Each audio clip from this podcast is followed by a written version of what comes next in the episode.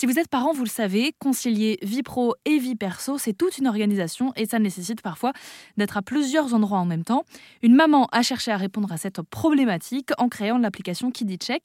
L'idée n'est pas de trouver un moyen de garde, mais d'éviter un ping-pong entre les amis, la famille, la babysitter pour savoir qui est dispo en général, quand on demande de l'aide euh, à son entourage, ça, reste vraiment que des personnes qu'on connaît, l'entourage proche.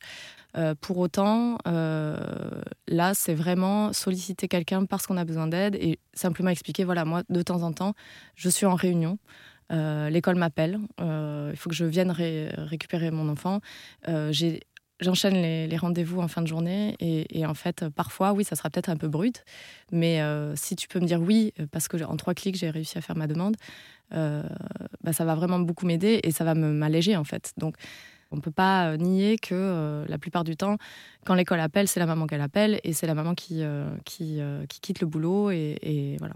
Donc le papa a peut-être moins le réflexe de courir et d'arrêter sa journée de boulot. Ce que ça met en exergue aussi, ça, c'est que c'est l'inégalité après face à ça au boulot. Et c'est aussi pour ça que j'ai fait cette application. Elle est, euh, elle est flagrante. C'est-à-dire qu'un problème de garde, c'est 4 euh, heures d'inefficacité euh, au, boulot et ça se produit 15 fois par an en moyenne au travail.